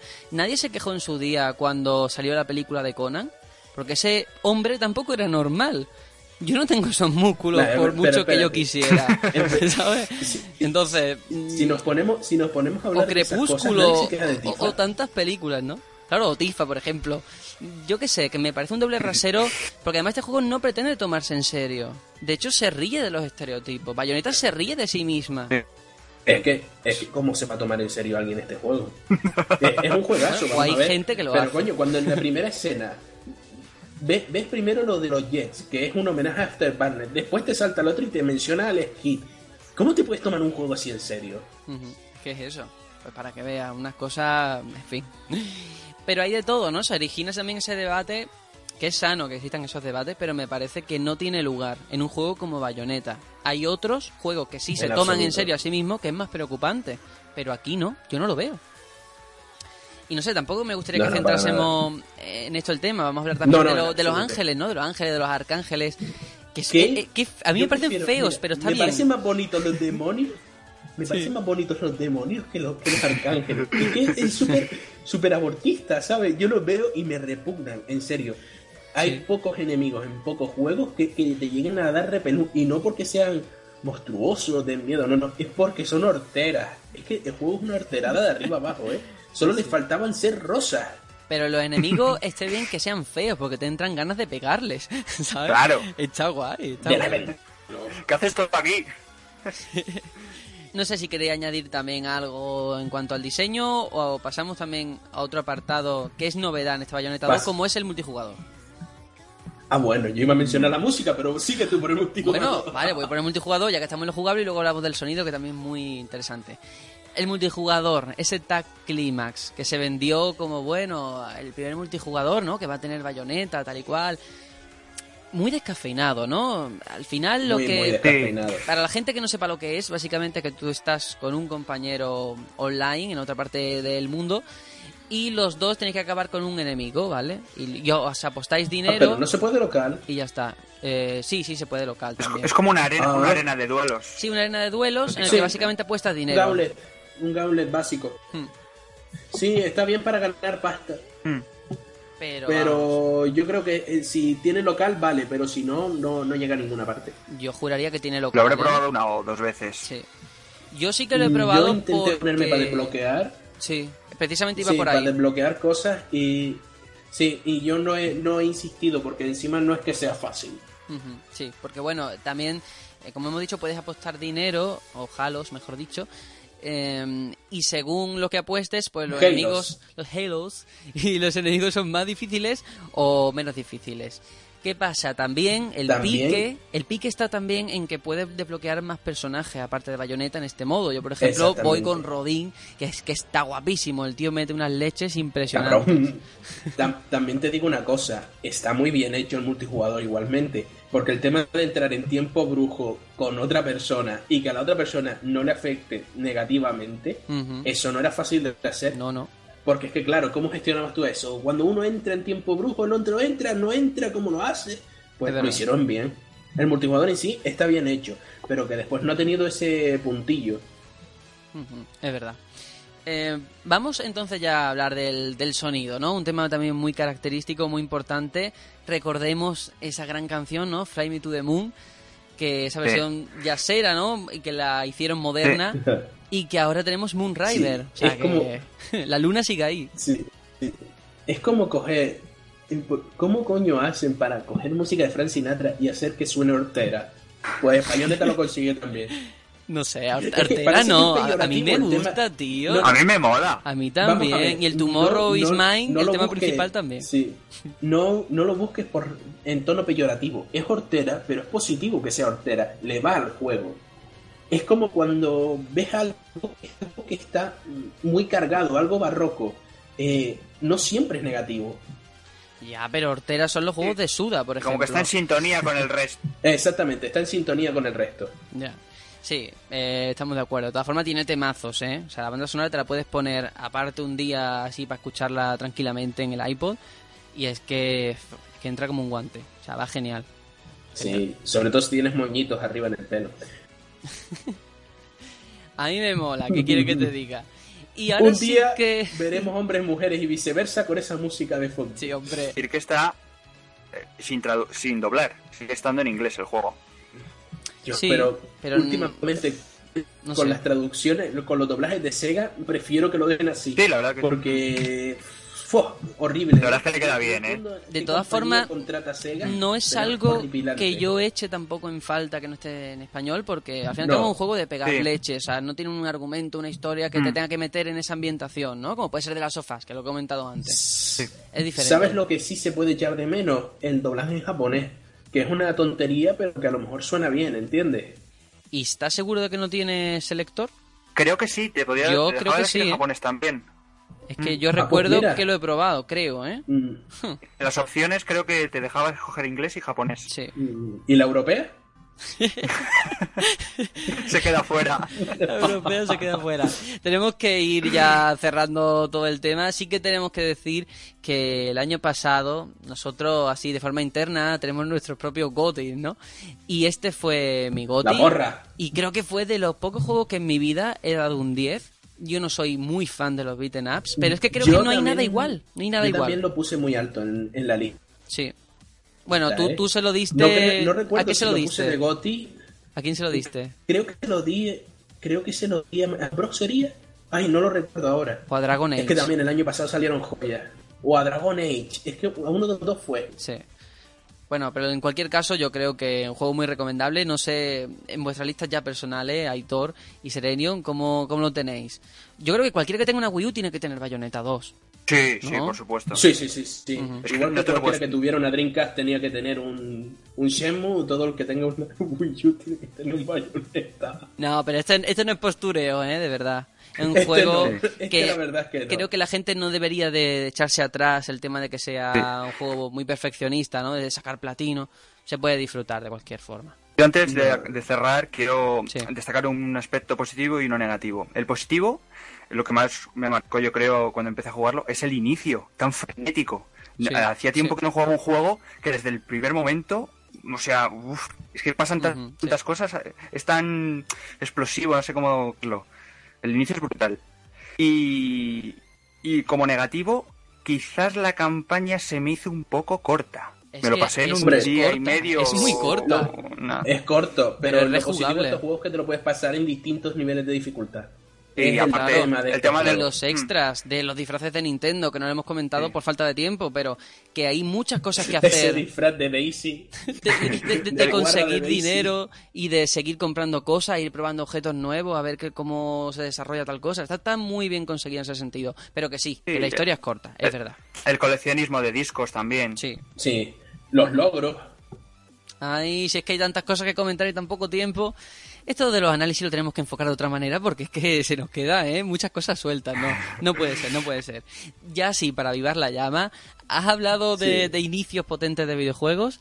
Tenemos ese prólogo de Metal Gear, ya hablaremos, que también Oh, sí, tiene cierto. tela, tiene tela. Pues nada, vamos a cerrar. Serenion, ¿algo más? ¿También tú quieres decir una cosa buena, una cosa mala o lo que tú quieras? No, yo solo quiero decir, una cosa buena las tetas de, de bayoneta y una cosa mala, que va, todo es bueno. Bueno, hay que decir que el- Toma lo- machismo. lo está diciendo en clave de humor, que luego la gente se escandaliza, ¿eh? Por favor, por favor. Pues nada, vamos. Hoy no he hecho chistes de andaluz. No, hoy no ha hecho chistes andaluces. Vámonos a una sección nueva que ahora nos vas a contar en qué consiste y a ver qué tal, porque creo que va a ser muy interesante. Se llama Aquellos maravillosos años y esta es la sintonía. Aquellos maravillosos años. What would you do if I sang out of tune? Would you stand up and walk out on me? Qué bonito, ¿eh? Qué bonito, qué bonito. Sin duda. Pues, ¿qué es? ¿Qué es esto de aquellos maravillosos años? Bueno, pues esto es una sección en la que vamos a hablar no solo de juegos, sino de acontecimientos, películas, música, todo lo que marcó un poco eh, un año en concreto. Sinceramente, no voy a seguir un orden específico, ni voy a escoger lo mejor, lo más importante del año, sino aquello que a mí me, me marque de ese año, que yo lo lea y diga, oye, me gustaría comentar esto. O sea, Así que le voy a decir a, Sí. a los usuarios sí, sí, sí. que, que si quieren, sí, eh, al usuario le digo, si tú quieres que hable de un año en concreto entre el año 85 y el 2005, no te preocupes, mándame un comentario, dime, oye, quiero que hables de tal año, y yo hablaré. O sea, que lo que vas Y- a hacer bueno, es un resumen de un año, ¿no? Todo lo que pasó en un año. Más o menos. Exactamente. Sí, algo, algo cortito, rapidito, para que Sergio no me, no me arda el culo. Eso, eso. Algo sencillo. a ver. Y hoy me enfoqué en, en el año de, de mi nacimiento, no por mi ego, señores, no ha sido cosa del ego. Le pregunté a Vic, Vic, dime un jueguito. Y él me dijo, tal. Y digo, pues vale, ese año. Y no elegí el juego que me dijo Vic para cabrearlo. Así que, por favor, Vic,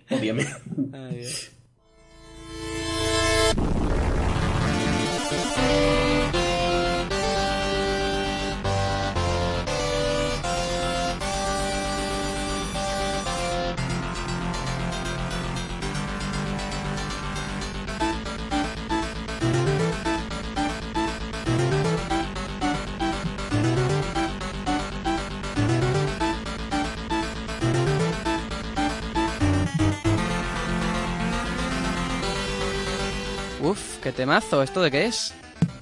Buah, R-Type, tío. ¿Quién no habrá jugado a esta joya, tío? Me acuerdo que era uno de los pocos que estaban recreativos aquí.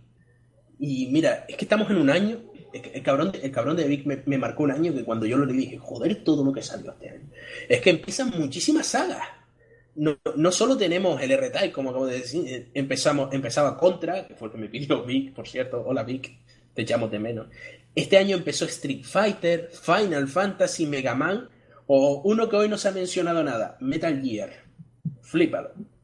Después de la masacre, el dolor, la rabia, la indignación y la pregunta por qué permanecían intactos. 15 personas civiles, entre ellas dos niños y una mujer embarazada que aún no ha podido ser identificada, encontraron la muerte. Cruel, ayer a las 4 y 12 minutos de la tarde explotaba un coche bomba en un parking subterráneo de los supermercados Hipercor, en la avenida de la Meridiana de Barcelona. El coche bomba contenía gran cantidad de amonal, el mismo explosivo que utilizó ETA militar en el atentado contra las instalaciones de Petrol.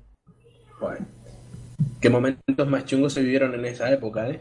Eh, estamos hablando del atentado de Barcelona del 87 de los, del Hipercor. Es que parece una bobería, pero fueron 20 muertos y 45 heridos. Madre mía, ¿eh? Posiblemente de los momentos más duros Sí. que provocó ETA en España.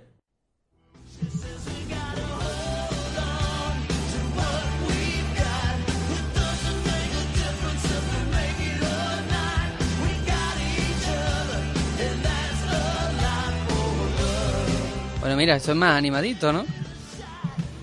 Hombre, había que subir el flow. Nah, Bon Jovi. Temazo, ¿eh? Que es posiblemente el más famoso de este cantante. ¿Es Glam Rock, Sergio, tú que eres aquí el músico. Glam Rock es lo que toca a- a- el palomo este, ¿no?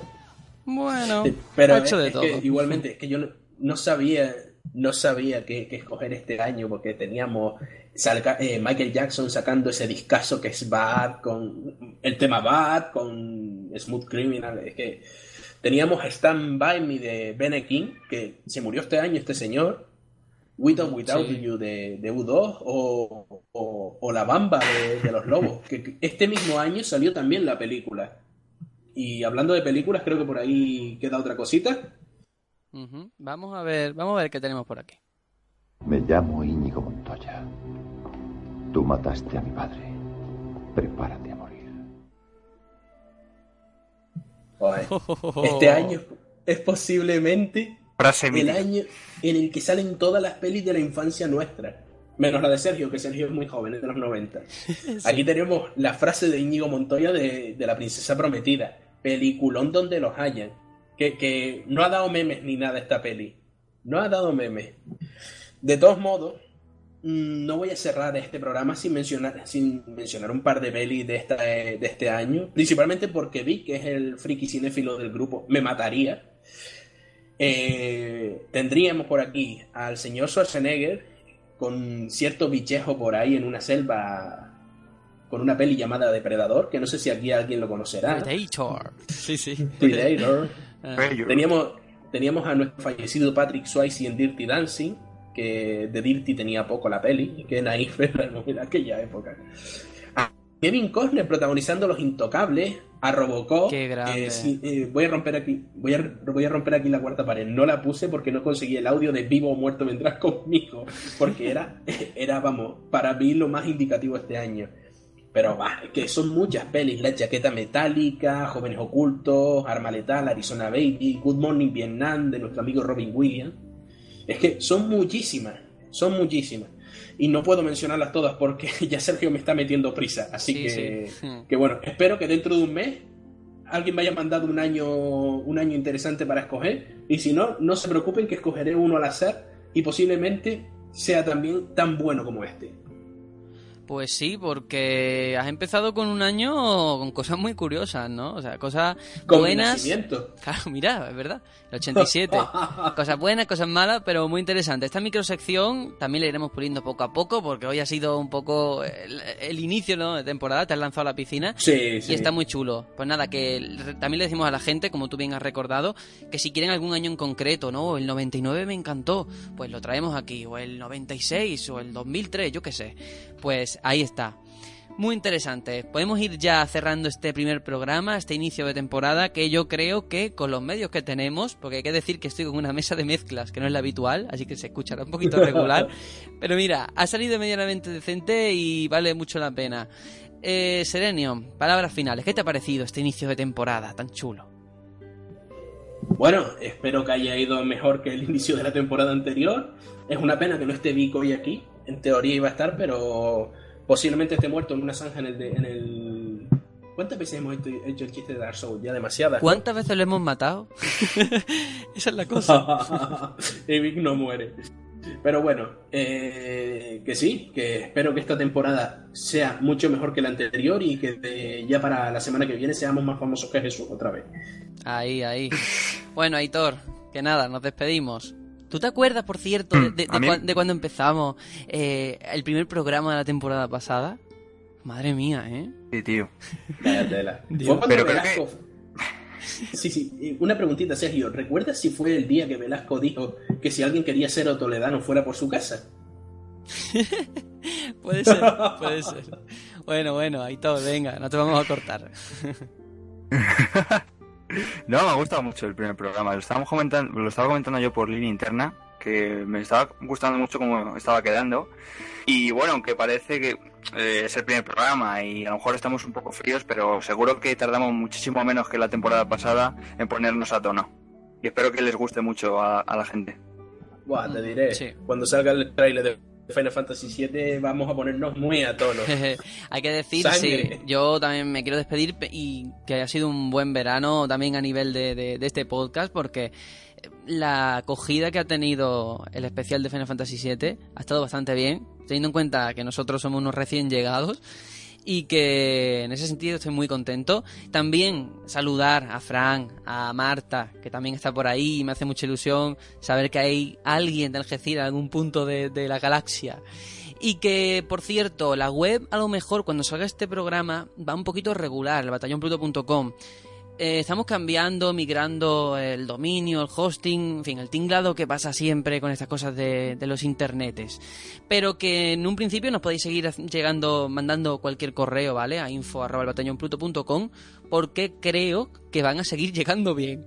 Y los leemos todos. De hecho, hay un compañero, Alberto, que ya nos ha dicho de que le gustaría colaborar porque escuchó el especial de Final Fantasy VII. Todo eso lo tenemos en cuenta y de verdad que nos hacéis un favorazo. De potato. Sí, sí, sí, nos llega, vamos, a lo hondo del corazón. Así que nada, no me pongo más tontorrón. Nos vamos ya con nuestro ending habitual.